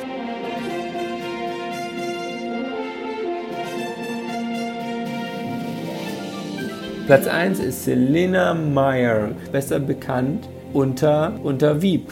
Genau, sie ist die Titelfigur. Sie ist die Wieb aus Wieb. Äh, wird auch, also jetzt Spoiler Alert, aber die Serie ist ja jetzt schon durch. Müsste eigentlich jeder, äh, der es äh, gesehen haben will, bis zu Ende gesehen haben. Sie wird ja auch mal kurz Präsidentin. Aber die Serie ist nach den ersten beiden Staffeln benannt, in denen sie eben Vizepräsidentin ist. Wieb mit der berühmten Line, wo sie ihre Sekretärin fragt, Did the president call? No. Das ist quasi so ein Running Gag, war der natürlich nie. Und dann auch ganz berühmt die Szene, wo The president is experiencing severe chest pains. So we need to get you der Präsident hat einen Herzanfall. Und du siehst in ihrem Gesicht, wie, I'm so sorry. wie Begeisterung und äh, mehr oder weniger geheuchelte äh, Sorge äh, sich abwechseln, weil sie natürlich weiß, als Vizepräsident bist du one heartbeat away from the presidency und ansonsten bist du halt nicht viel. Und darum dreht sich ja die ganze Serie wirklich toll. Also für dich, der sie nicht kennt, äh, muss ich sagen, äh, Die das anschauen. ist eine Empf Empfehlung. Das ist besser Irgendwann- als, als, als House of Cards. Bei House of Cards geht es ja so um politische Intrigen und wie, das, wie läuft das wo hinter den Kulissen. Und darum geht es eigentlich auch bei Wieb nur das Ganze als Comedy. Und äh, ich glaube, sehr gut vorstellen, äh, wie Wieb so ist, kann man sich, äh, wenn man sich das Zitat auf der Zunge zergehen ist, was mal jemand sagte, die Trump-Presidency oder das Trump-White House ist ein bisschen wie die Drehbücher von House of Cards, aber gespielt vom Cast von Wieb. Sensationell. Das, So. das ist sehr schön. Also wenn ich irgendwann Zeit habe zwischen Bücherschreiben und Kinderzeugen, werde ich Wieb anschauen, ja? Oder dabei. Gut. Gut, weiter. Also das waren die zehn beliebtesten Vizepräsidenten aus Funk und Fernsehen. Aber wer fehlt in dieser Liste? Man hat ja schon gemerkt, äh, wir beide haben nicht so wahnsinnig viel Ahnung. Deshalb haben wir uns gefragt, welche realen Vizepräsidenten gibt es denn so in Deutschland und was sind eigentlich deren Lieblingsresidenten? Und genau das haben wir unsere Lieblingsvizepräsidentin in Deutschland gefragt, nämlich niemand geringeren als Claudia Roth. Früher war sie Managerin von Tonsteine Scherben, dann sehr lange Parteichefin der Grünen, als die noch Probleme mit der CDU hatten. Und heute ist sie genau Vizepräsidentin des Deutschen Bundestags. Wir erinnern uns, schon nach ihrer Wahl in dieses Amt hatte sie ja Folgendes angekündigt und damit folgende Reaktion vom damaligen Präsidenten des Bundestags, Norbert Lammert, CDU, geerntet. Ich freue mich, Sie fragen zu dürfen, ob Sie sich äh, ernsthaft entschließen könnten, dieses Amt anzunehmen. Ich freue mich, Ihnen antworten zu dürfen und ich äh, habe mir ernsthaft vorgenommen, es mit, ja, so zu machen, wie ich bin und freue mich sehr auf die Zusammenarbeit. die Bemerkung der Kollegin Roth. Sie beabsichtigt, das Amt so auszuführen, wie sie sei, hat hier im Präsidium die spontane Reaktion erzeugt. Das berechtige ja zu den schönsten Hoffnungen. Und dass sie das wirklich so meint, das beweist sie jetzt, indem sie exklusiv für unseren kleinen Lügenpresse-Podcast die Frage beantwortet, wer ist eigentlich ihre liebste fiktive Präsidentin oder Präsident und dass sie dabei überhaupt nicht auf Film und Fernsehen zurückgreifen muss. Denn man sagt ja, des einen Fiktion ist des anderen politische Vision. Bitteschön. Ich habe zwei Lieblingspräsidentinnen. Fangen wir mal an mit der Präsidentin des Vatikans. Höchste Zeit, denn äh, im Vatikan muss endlich die Quotierung kommen für die katholische Welt. Gibt es ein bisschen Probleme, dass äh, man alle Stellen sofort besetzen kann, weil es müssen dann ja auch 52 Prozent Frauen sein. Aber die Wahl der Präsidentin des Vatikans war natürlich überzeugend mit dem Schlachtruf Ehe für alle. Selbstbestimmungsrecht 218 folgende in Deutschland, das kann man auf alle anderen Länder in anderen Paragraphen äh, übersetzen. Und äh, das nächste große Projekt ist für die katholische Kirche das transsexuellen Gesetz aktiv umzusetzen. Das war die erste Präsidentin. Die zweite Präsidentin ist die Präsidentin des DFB. Deutscher Fußballbund. Immerhin der größte Sportverband auf der ganzen Welt. Denn man muss ja wirklich was tun, dass das Land nicht kollektiv in Depression verfällt durch das ja, Schwächeln der Nationalmannschaft, wobei Nationalmannschaft ja immer gleichgesetzt wird mit der männlichen Nationalmannschaft. Dabei sind die Frauen ja viel erfolgreicher und viel besser. Also die Frauen übernehmen jetzt. Ab jetzt wird das Pokalfinale äh, der Frauen in Berlin ausgetragen, abends übertragen im Fernsehen natürlich. Und die Männer, das Pokalfinale der Männer findet am Nachmittag in Köln statt mit begleitender Kinderbetreuung. Was war das Erfolgsrezept der Präsidentin des DFB? Sie ist eingetreten natürlich für die Quotierung im DFB. Auch da gibt es relativ viel zu tun, um nicht zu sagen, es gibt alles zu tun. Sie tritt an mit der Forderung, ist angetreten mit der Forderung Equal Pay. Das heißt natürlich, da muss einiges nachbezahlt werden. Und was besonders wichtig ist, sie will, dass es endlich einen Realitätscheck gibt in der deutschen Fußballwelt, der deutlich macht, dass nicht alle Fußballspielerinnen lesbisch sein müssen und nicht alle Fußballspieler heteros. In diesem Sinne meine Lieblingspräsidentinnen.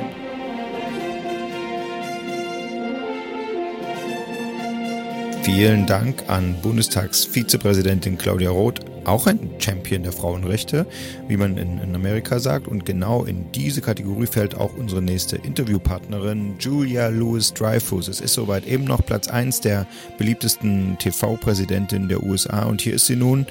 Sie war die Elaine in Seinfeld von 1989 bis 1998, fast zehn Jahre lang. Zuvor schon bekannte Comedian, etwa aus Saturday Night Live. Nach Seinfeld hat sie es dann als eine der wenigen aus der Serie geschafft, an diesen riesigen Erfolg anzuknüpfen, vor allen Dingen mit ihrer Rolle als Vizepräsidentin Selina Meyer eben in Wieb. Wirklich eine erstklassige US-Polizatire als Serie, die sich um die Vizepräsidentin der USA und deren äh, und den Alter in ihrem Staatsbüro kümmert. Die Serie lief seit 2012 bei HBO, endete im vorigen Jahr äh, nach, ich glaube, sechs oder sieben Staffeln und ist überschüttet worden mit, worden mit Emmys, also dem TV-Oscar, vor allem eben für Julia Louis-Dreyfus, die mit Wieb den Rekord von sechs Emmys in Folge für dieselbe Rolle aufgestellt hat. Zwischen gibt es die ganze Serie natürlich komplett bei Amazon im Stream und äh, auf DVD. Zuschlagen, äh, was Julia Louis-Dreyfus selbst angeht, sie ist inzwischen offenbar 59, was aber nur ein Rechenfehler von mir sein kann, was man zuletzt gesehen hat beim virtuellen Parteitag der Demokraten, wo sie gegen Trump und für Biden und Harris getrommelt hat. In unserem Interview geht es aber zunächst um Comedy und erst dann um Macht. Gut aufpassen. Bitteschön. Mrs. Louis Dreyfus. Mit dem riesigen Erfolg ihrer Rolle als glücklose Vizepräsidentin in Wieb konnten sie an die Popularität ihrer Figur Elaine in Seinfeld, der erfolgreichsten amerikanischen Comedy-Serie überhaupt, anknüpfen. Dazwischen haben sie aber auch Hauptrollen in mittelmäßig bekannten Shows gespielt. Ihre Show Watching Ellie war sogar ein regelrechter Flop. Haben Sie eigentlich eine Erklärung dafür, wann eine Serie ein Erfolg ist und wann nicht? Um, I think probably it, a lot of it has to do with timing, to tell you the truth. Yeah. I think there's an enormous amount of luck and fate involved as well. I, I do. Um, as much as I'd Um ehrlich to zu sein, I liegt es oft do vor allem am Timing. Und ich glaube, Glück und Schicksal haben einen enormen Anteil am Erfolg. So gern ich auch sagen würde, es liegt allein an Talent und den Entscheidungen, die man für seine Show trifft. Es gibt so viele Faktoren, warum eine Fernsehsendung funktioniert und ankommt. Weit über die kreative Entscheidung hinaus. uh, creative decisions. And, um, yeah, äh, wie wichtig ist es, dass sie zum richtigen Zeitpunkt kommt? And, and, Sie to meinen, an dass sie eine in Idee, den Zeitgeist der aktuellen Populärkultur widerspiegeln sollte? Ja, das I think glaube ich absolut. Meine Serie The New Adventures of Old Christine hat zum Beispiel sehr treffend die moderne Familie von heute eingefangen.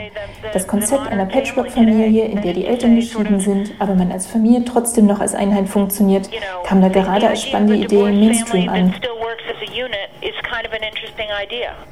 Part of the success of Seinfeld was also that it was as nihilistic or Und Seinfeld hatte einen Teil seines Erfolgs sicher der Tatsache zu verdanken, dass die Figuren genauso nihilistisch und egozentrisch waren wie die Stimmung in den 90er Jahren insgesamt. I suppose so. And, and Yeah. Das nehme ich an, ja. Und sie war auch sehr lustig, das war sicher auch hilfreich. also very funny. Welche Ihrer Lieblingssendungen fangen denn den Zeitgeist von heute am besten ein? Naja, ich sehe viele Nachrichtensendungen und viele Comedy-News wie die Daily Show und Stephen Colbert, falls Sie die kennen. Und ich habe seinerzeit The Office verschlungen, die liebe ich Frankly, bis I'm a big heute. fan of, of The Office. I love that show very much. What this is a good example. Das ist interessant, weil The Office ja zuerst ein, ein britisches Format war und ich weiß nicht, ob Sie das wussten, aber Seinfeld war ein Flop in Deutschland, bei mehreren Anläufen immer erfolglos geblieben. Yeah, well, I find that's fascinating. I, don't, I don't really know how to even begin to comment. Ja, nun, das finde ich faszinierend. Ich weiß gar nicht, wie ich das auch nur ansatzweise kommentieren soll, dass Seinfeld ein Flop in Deutschland war. Hm. Haben Sie eine Erklärung dafür? Uh, no, none that I care to share. Keine, die ich jetzt gern ausbreiten würde. no, I don't. Nein, Um, you think habe ich nicht. universal Gibt es denn sowas wie einen universellen Humor, der weltweit funktioniert? Yeah, sure. I, th- I yes and no. I mean, you know, you can't please Auf jeden Fall. Oder sagen wir ja und nein. Klar ist, man kann es nicht jedem jederzeit recht machen. Aber manchmal kann man die meisten Menschen zum Lachen bringen. Es wird natürlich immer jemanden mit schlechter Laune geben, den du einfach nicht zum Lächeln bringen kannst. Aber dann ist es nicht deine Schuld. Dann muss eher ein guter Psychiater ran.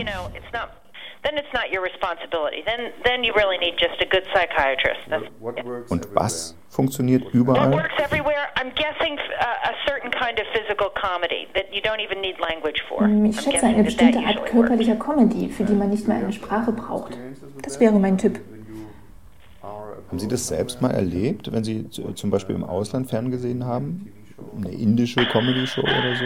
No, but you know, I mean, if you see anything on YouTube, so much stuff on YouTube is be Nein, aber wenn man auf YouTube unterwegs ist oder so, findet man reichlich körperlichen Humor. Das can't macht think einen of a specific universellen Eindruck. but Mir fällt gerade kein bestimmtes Beispiel ein, aber Sie wissen schon, das Kuckuck, wo bin ich, spiele ich mit dem Baby, scheint weltweit zu funktionieren.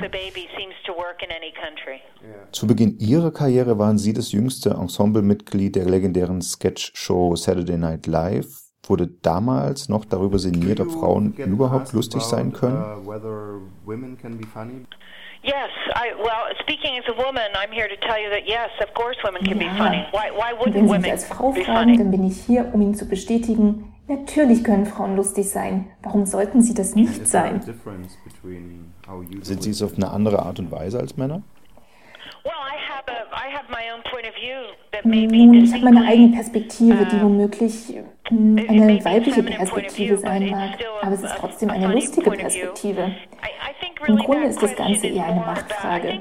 Lustig zu sein ist eine machtvolle Position. Wer andere zum Lachen bringt, hat die Kontrolle über sie.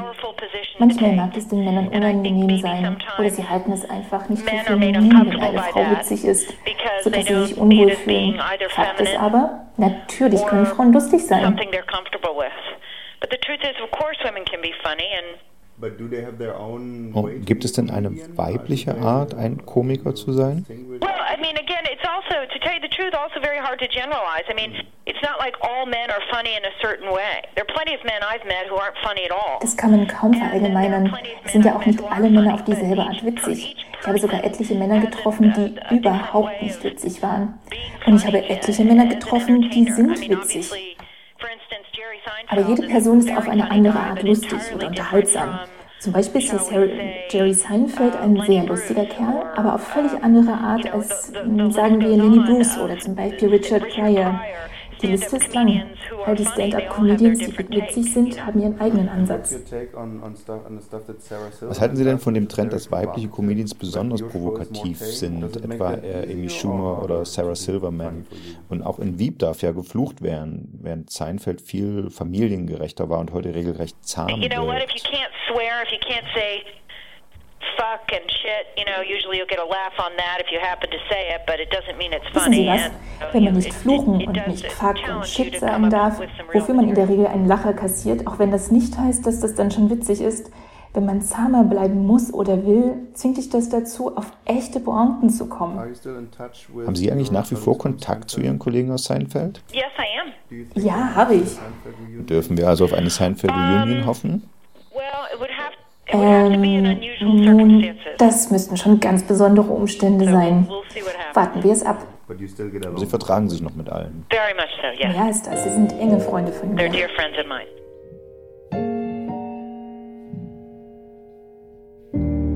We're so sleepy, but we can't close our eyes.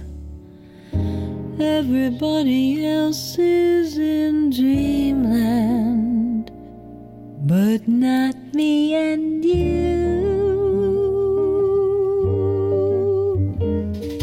Mm, The pillow's so soft, the bed so cozy and warm. Everybody else is in dreamland, but we've got a job to do.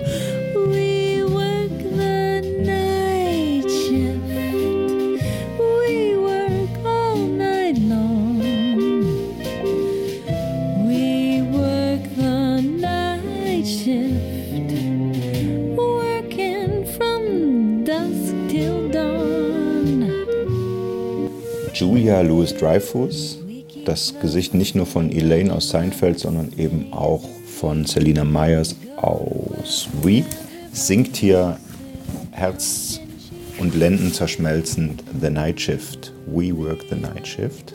Und äh, was gerade so kuschelig ist, wird es doch Zeit für eine andere kuschelige Rubrik. Liebe Kinder, macht's euch bequem. Äh, dann erzähle ich euch die Geschichte, wie es dazu kam, dass auf den CDs und Platten eurer Eltern heute ein Aufkleber draufklebt, auf dem steht Parental Advisory Explicit Lyrics. Erzähl mal.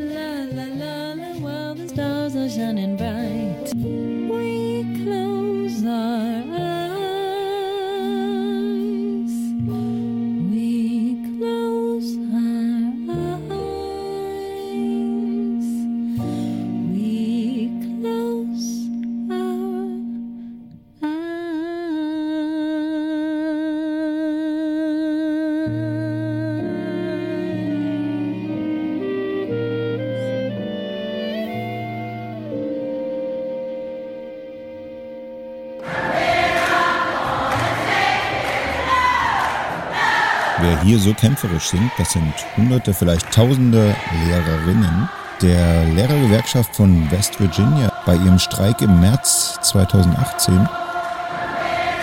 Diese Lehrer da in West Virginia, die mussten für mehr Lohn und bessere Arbeitsbedingungen gegen alle Instanzen streiken und mussten sich auch gegen die Demokratische Partei durchsetzen, sind ignoriert worden. Und hier sind sie streikend und singend We're not gonna take it anymore. Wir lassen uns das nicht mehr gefallen. Der alte 80er Jahre Hit der Metalband Twisted Sister.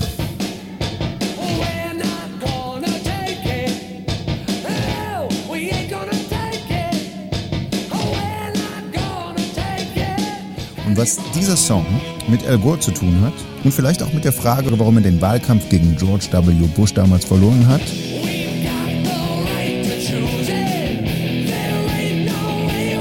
was wir aus dem schrägsten Streit um die US-Popkultur der letzten Jahrzehnte bis heute lernen können. Und auch eine kleine Hommage an den großen Frank Zappa, der in diesem Dezember 80 Jahre alt geworden wäre, so alt wie Ringo Starr jetzt ist. Und wie toll es gewesen wäre, wenn er den wirklich noch erlebt hätte. All das lernen wir heute in unserer Rubrik Das politische Lied. Ein Lied vor Singen. Da, da, di, da, da. Ein Lied vor Singen. Da, da, da, da, da, da, da. Das politische, das politische, das politische, das politische, das politische Lied. Hätte ich mitsingen müssen, ne? Dann wäre es besser geworden. Genau 35 Jahre ist es her, da kollidierten Pop und Politik in den USA aufs Skurrilste. Ein regelrechter Kulturkampf brach aus. Bis heute sind die Nachwirkungen in der US-Popkultur zu spüren. Es erklärt auch ein kleines bisschen, warum Al Gore eigentlich nicht cool genug war, um die progressiven, modernen, linken, jungen Wähler damals für sich an die Wahlurne zu bringen.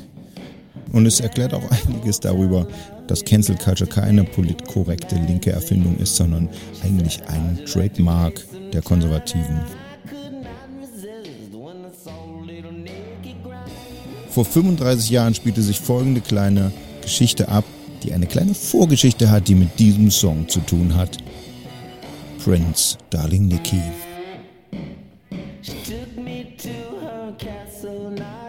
Ich kannte ein Mädchen namens Niki. Ich schätze, man kann sagen, sie war sechs besessen. Ich traf sie in einer Hotellobby masturbierend mit einem Magazin. Sie sagte, wie fändest du ein bisschen Zeitverschwendung? Und ich konnte dir nicht widerstehen, als ich die kleine Niki an mir rieb.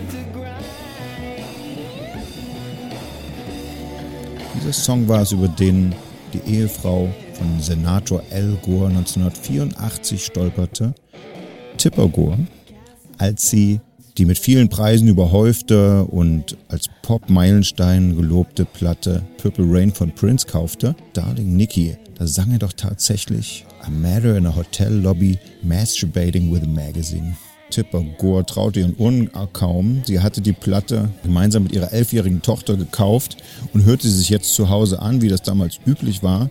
Ups, peinliches Schweigen im Wohnzimmer und dann wurde Tipper Gore wütend. Wie kann es sein, dass eine Platte, die Millionen Menschen kaufen, die von der Songs im Radio laufen, so einen Schweinkram, der für Kinder ungeeignet ist, enthält?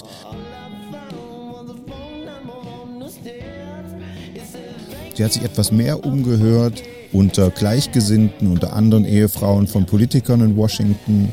In der Popkulturszene, sie stieß noch auf anderen Schmutz. Hier, Madonna, Dress You Up.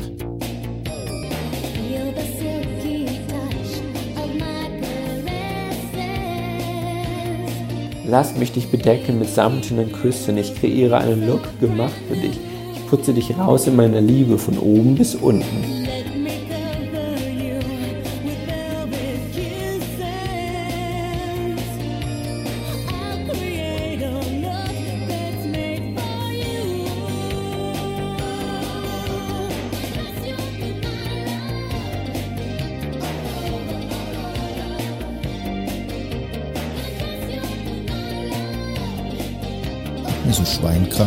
Und sie fand andere Ehefrauen von Finanzminister James Baker, Susan Baker, vom Immobilienmogul Raymond Howard, seine Frau Pam Howard und viele andere überwiegend republikanische Senatoren und Politiker, deren Frauen ebenfalls dachten, das kann doch nicht sein, dass in der aktuellen Popkultur so viel Schweinkram, Gewaltverherrlichung, Drogenverherrlichung unterwegs sind.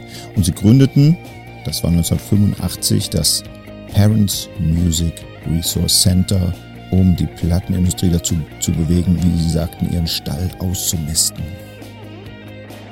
Es war ja nun nicht neu, dass sich mit Pop- und Rockmusik besorgte, erzürnte Eltern, religiöse Organisationen beschäftigten, die dagegen Sturm liefen.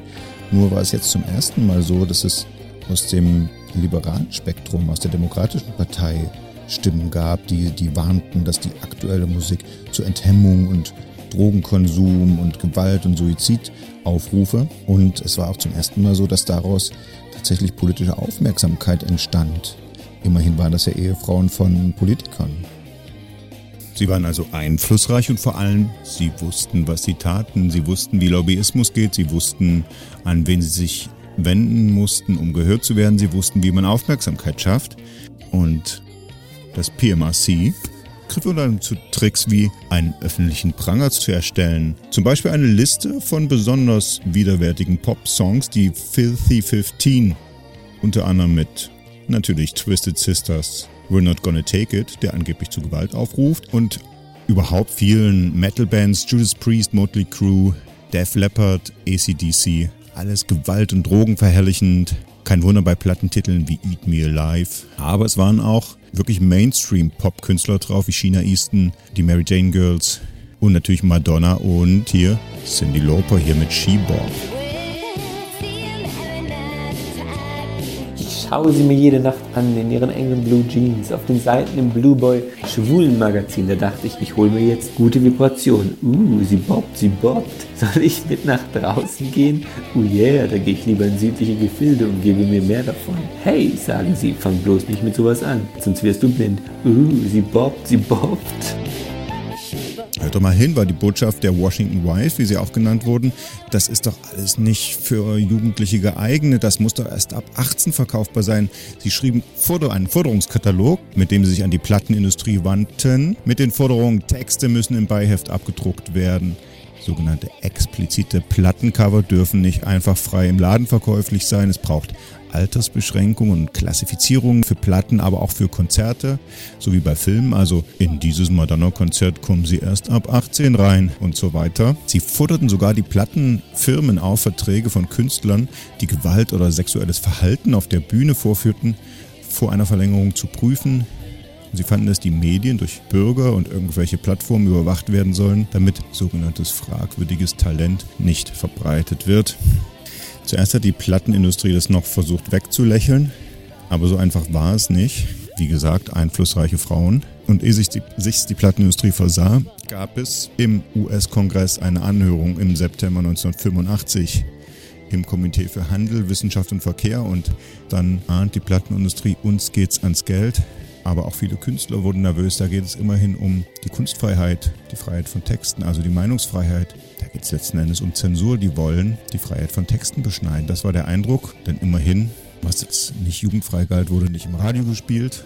Und es waren andere Zeiten, kein Internet. Man war auf Radio- und Plattenverkäufe angewiesen, um gehört zu werden. Und wenn das Zeug aus den Supermärkten wie Walmart vor allen Dingen, aber aus den Radiostationen verbannt wird, dann werden auch die Künstler mundtot gemacht, so die Befürchtung. Trotzdem war es nicht ganz so, wie die US-Plattenindustrie dachte bei so einem wichtigen Thema. Da müsste es doch ein leichtes sein, Superstars wie Madonna und Prince und Cindy Lauper und sonst wen äh, zu dieser Ausschussanhörung zu bringen, um die ganze Öffentlichkeit gegen die gegen Tipper Gore und ihre Washington Wives aufzubringen und allen klarzumachen, hier geht es immerhin um die Meinungsfreiheit. Aber die meisten Künstler kniffen. Immerhin, es kam dieser Herr. Hey there, people, I'm Bobby Brown. They say I'm the cutest boy in town. Nicht Bobby Brown, sondern Frank Zappa, der, ist, der sich ja schon immer politisch engagiert hatte, der sich immer angelegt hat mit Moralaposteln, der schon immer schlüpfrige Texte, sexuell anzügliche Texte geschrieben hat, um zu provozieren, wie diesen hier Bobby Brown. In Europa läuft er nach wie vor im Radio, unzensiert, in Amerika natürlich nicht, weil da wird auf den Text gehört und dieser Text ist wirklich hochgradig sexuell aufgeladen.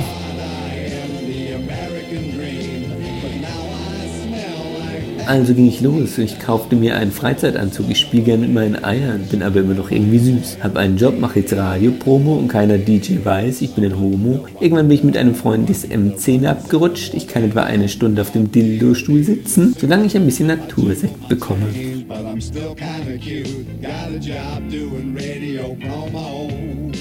And none of the jocks can even tell I'm a homo. Eventually, me and a friend sort of drifted along into S&M. I can take about an hour on the Tower of Power, as long as I get a little golden shower. Oh God, I Aber Zappa hat sich als Aktivist gesehen, für, gerade für die Meinungs- und Kunstfreiheit, war also sofort dabei, wenn es darum ging, für die Sache der Künstler und gegen den PMRC vom Kongress auszusagen. Und gegen Also die, die große Kämpferin gegen Schmuddellyrik, Tipper Gore, die ihren Mann, Senator Al Gore, mit reingezogen hat, der dann eine ganz große politische Stimme gegen diese Schmuddelkultur war und die dann auch in der Senatsanhörung, die es gab, eine wichtige Rolle gespielt hat bei den Befragungen und so. Der war sozusagen eins der Gesichter im Kampf gegen diese angeblich nicht jugendfreien Songs. Außerdem natürlich Dee Snyder von Twisted Sister, We're Not Gonna Take It, klar, der sich völlig zu Unrecht auf diesen Listensaal, völlig zu Unrecht angegriffen sah. It's not uh, really a, uh, a wild leap of the imagination to jump to the conclusion that that's about something other than uh, Hier in der Befragung ein schönes Wortgefecht zwischen Al Gore und ihm. surgery or hospitals, neither of which are mentioned in the song. No, it's not a wild jump, and I think uh, Er what I sagt, said Entschuldigung, at one part was in dem uh, people can Song. interpret it many ways. Someone looking for surgical references would have found it as well. Under the Blade geht es nicht um Gewalt, da geht es darum, dass jemand Angst vor einer OP hat. Der einzige Sadomaso-Sex, der in diesem Lied zu hören ist, findet statt im Kopf von Tipper Gore. Uh, Ms. Gore was looking for sadomasochism and bondage, and she found it. Was peinlich für Al Gore, aber tatsächlich, wenn man den Text nachliest, Ja. nicht von der Hand zu weisen. Das ist nämlich das Problem mit Kunst. Man kann sie so und so auslegen. Mr. Zappa, thank you very much for your testimony. Und der dritte im Bunde als Zeuge, Thank you. Next witness is John Denver. John Denver. Genau, der Country-Musiker Take Me Home Country Roads. Das fanden die Rockfans, die im Saal und an den Bildschirmen dieses Spektakel, zu dem das Ganze wurde, mitverfolgten, doch etwas seltsam. Was soll uns dieser Country-Onkel helfen? Warum ruft den die Plattenindustrie als Zeugen auf? Ist das nicht eher ein Zeuge, dass es eben auch saubere, cleane, familienfreundliche Musik gibt? Gut, die Plattenindustrie hat sich was bei gedacht. Zuerst Frank Zappa seinen Stand bezogen, sein Hauptpunkt. Hier geht es um die Kunstfreiheit. concern. Yeah, but the legitimate concern is a matter of taste on the in, uh, for the individual parent and how much sexual information that parent wants to give their child at what age, at what time, in what quantity. Natürlich Okay. müssen Kinder geschützt werden, aber doch bitte durch die eigenen Eltern und nicht durch die Politik. Ladies, how dare you? Die Snyders denkwürdiger Auftritt auch bis heute noch in voller Länge bei YouTube zu sehen. Unbedingt reingucken. Mr. Snyder, uh, what is the name of your fan club? For the sick motherfucking friends of Twisted Sister. Is this uh, also a Christian group? Uh, I don't believe that profanity has anything to do with Christianity. 35 Jahre her das Ganze. Thank you. Die Snyder und Frank Zappa warfen Tipper Gore und der Müttervereinigung vor, dass sie unter dem Vorwand des Jugendschutzes eigentlich gegen Kunstfreiheit vorgehen, dass sie Zensur befördern wollen, sprich auch staatliche To be Eingriffe. perfectly candid with you, I would look for regulations, uh, uh, some kind of uh, legislation, if it could be constitutionally accomplished. Bis, und das brachte die ganze Anhörung zum Kippen, bis eben John Denver befragt wurde, der aber statt einem Plädoyer für familienfreundliche und jugendfreie Musik das ganze Gegenteil lieferte, nämlich wegen dieses Songs. John Denver, Rocky Mountain High. Er kam heim an einen Ort, an dem man niemals vorher war. Man könnte sagen, er fand einen Schlüssel, der auf jede Tür passt. Sah Feuer vom Himmel regnen. Der Schatten des Sternenscheins ist weich als ein Wiegenlied. Rocky Mountain High. Und man erzählt sich, dass er einmal den Verstand verlor. Er versuchte die Sonne zu berühren und er verlor einen Freund, aber bewahrte seine Erinnerung. Er beschreibt da, wie wunderbar eine Nacht in den Rocky Mountains sein kann und dass er sich da high, also erhaben fühle. Aber offenbar gab es bei den Radiostationen irgendwelche Moralapostel, die sagten, Moment mal, das sind doch Anspielungen auf Drogenkonsum. High ist doch da ganz anders gemeint und, und verfügt, dieser Song wird bei uns nicht gespielt. I've had in my experience two encounters with a sort of censorship. Uh, my song Rocky Mountain High was banned from many radio stations uh, as a drug related song. This was obviously done by people who'd never seen or been to the Rocky Mountains, and also, obviously, a clear case of misinterpretation. Mr. Chairman, what assurance have I that any national panel to review my music would make any better judgment? Also so John Denver, welche Garantie habe ich eigentlich, dass so ein Panel, was hier über jugendfreie Platten und über Radio Airplay vor 23 Uhr entscheiden soll, was für eine Sicherheit habe ich, dass die nicht dieselben Fehlentscheidungen treffen? Hat es nicht so in Nazi-Deutschland auch angefangen, dass man erklärt hat, was entartete Kunst ist und welche nicht gewünscht Mr. ist? Chairman, the suppression of a people or of a society begins, in my mind, with the censorship of the written or spoken word. It was so in Nazi Germany. It is so in many places today where those in power are afraid of the consequences of an informed and educated people. Das war natürlich ein Treffer für John Denver, dem man nun wirklich nicht vorwerfen konnte, Pornorock zu spielen, sodass alle Senatoren und Ausschussmitglieder natürlich sofort erklärten, nein, nein, wir wollten doch gar nicht gesetzlich eingreifen, um, uns ging es doch um freiwilliges Kennzeichnen und so kam es dann immerhin auch. Die Plattenfirmen dachten, okay, wir haben das Schlimmste abgewehrt und haben sich bereit erklärt, Tipper Gores Ursprungsforderung nachzugeben. Das Ergebnis der im November 1985 erfundene berühmte Aufkleber Parental Advisory Explicit Lyrics.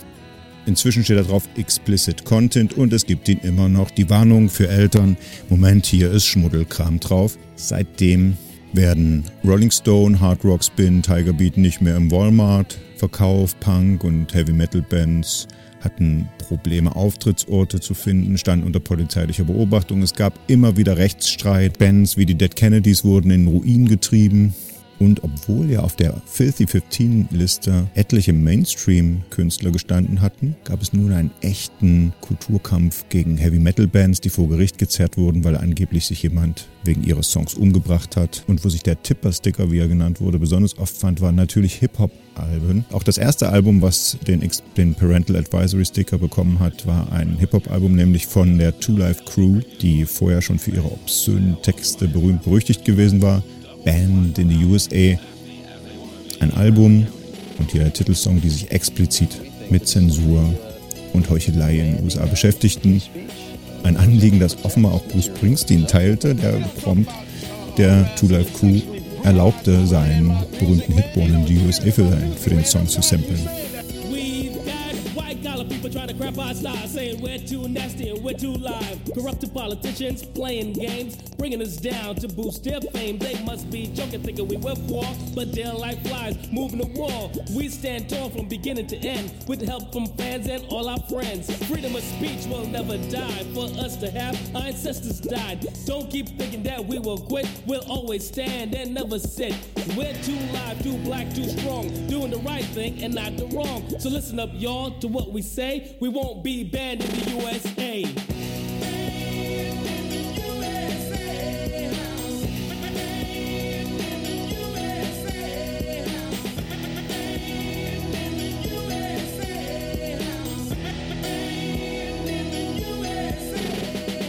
Luke's concerts are for adults. If it's an adult show, you have to be 18. Luke's concerts are for adults. If it's an adult show, you have to be 18.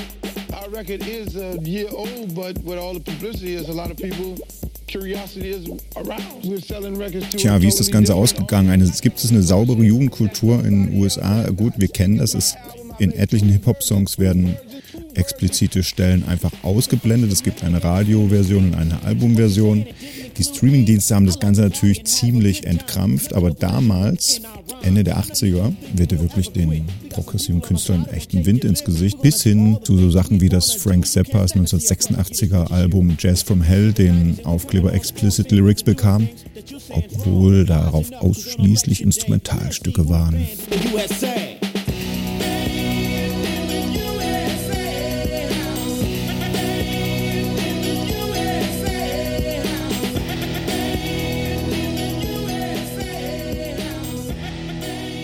Tja, der Epilog, den kulturellen Fallout führen wir bis heute. Das PMRC ist immer noch berühmt, berüchtigt und verhasst. Gibt etliche Songs, die sich schon seit 87, NoFX, The PMRC, Can Suck on This, Danzig 1988, Mother. Tell your children not to walk my way.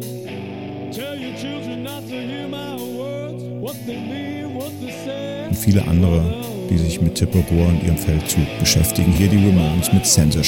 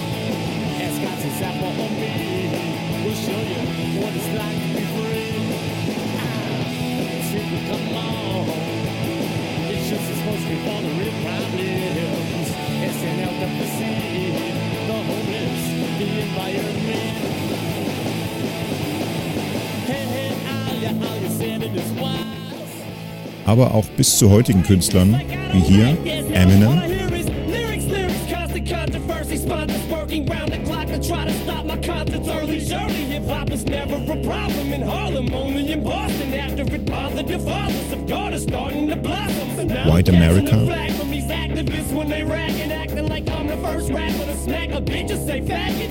den Opener von der Eminem Show, jetzt auch schon von 2002.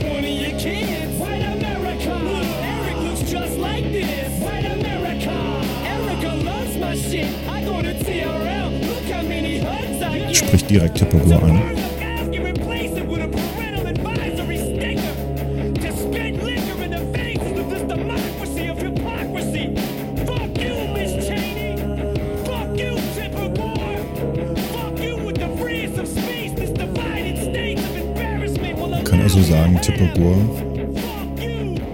einiges zur Polarisierung der US-Gesellschaft beigetragen und wahrscheinlich auch, und auch ihr Mann, der sich in diesen Feldzug hat einspannen lassen, einige liberale, junge, progressive Wähler verschreckt, die gesagt haben, okay, George W. Bush mag schlimm sein, aber mein Kandidat ist dieser Al Gore nicht.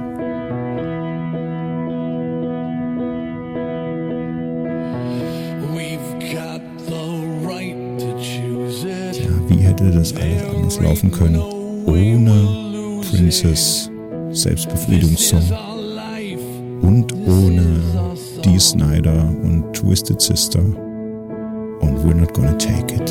We'll fight the powers that be just. Don't Makes you think, wie der Amerikaner sagt, und deswegen hier noch eine spätere Balladenfassung von We're Not Gonna Take It. Dee Snyder am Mikro.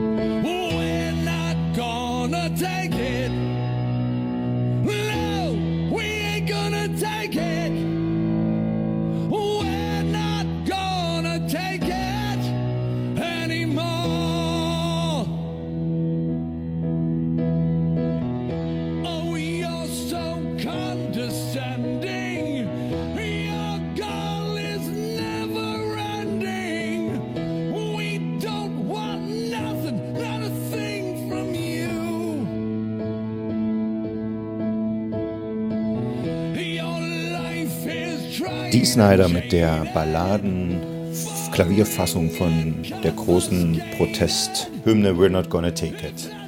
So versinnlich wollen wir den Abend äh, beenden. Wer weiß, was in den USA zwischen dieser Aufnahme und äh, wenn ihr es hört oder zwischen heute und morgen oder überhaupt noch passiert ist. Wir verabschieden mit vielen Dank an unsere Gäste, Rike Havertz, Juliane Meissner und Claudia Roth.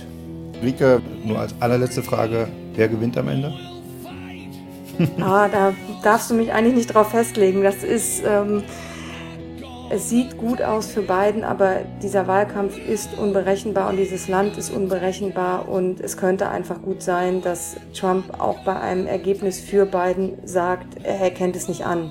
Und dann werden wir am 4. November überhaupt nicht wissen, wer der künftige Präsident ist, sondern es wird sich vielleicht noch Wochen ziehen und ich halte das für eine durchaus realistische Option. Super. Tausend Dank. Sehr gern. Und Juliane, wann kommt endlich der Corona-Impfstoff? Die Bist Daumen sind gedrückt für nächstes Jahr, würde ich sagen. Ja? Bist du optimistisch? Ich sag mal so, die Vermutungen gehen ja in die Richtung, aber letztlich müssen wir einfach warten, was passiert. Ja, das Beste hoffen.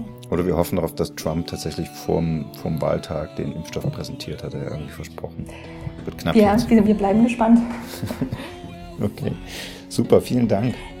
Bis bald. Sehr gerne.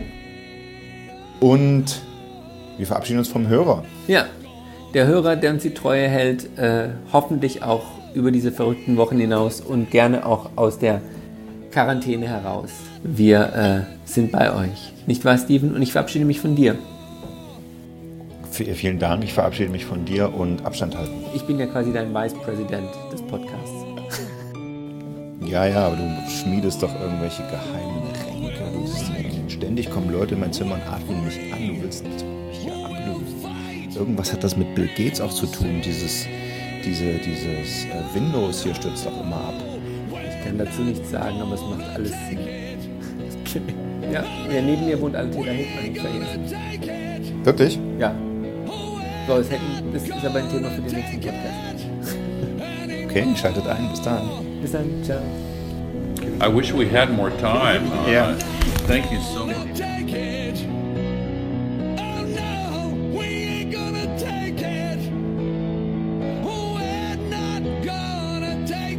That was a hot mess inside a dumpster fire, inside a train wreck. It was a disgrace.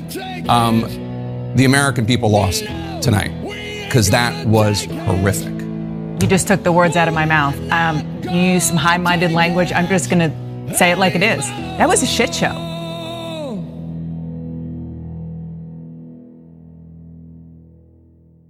Tonight was a shit show. That's what it was. No offense. If any kids are up right now, even on the West Coast, you should go to bed.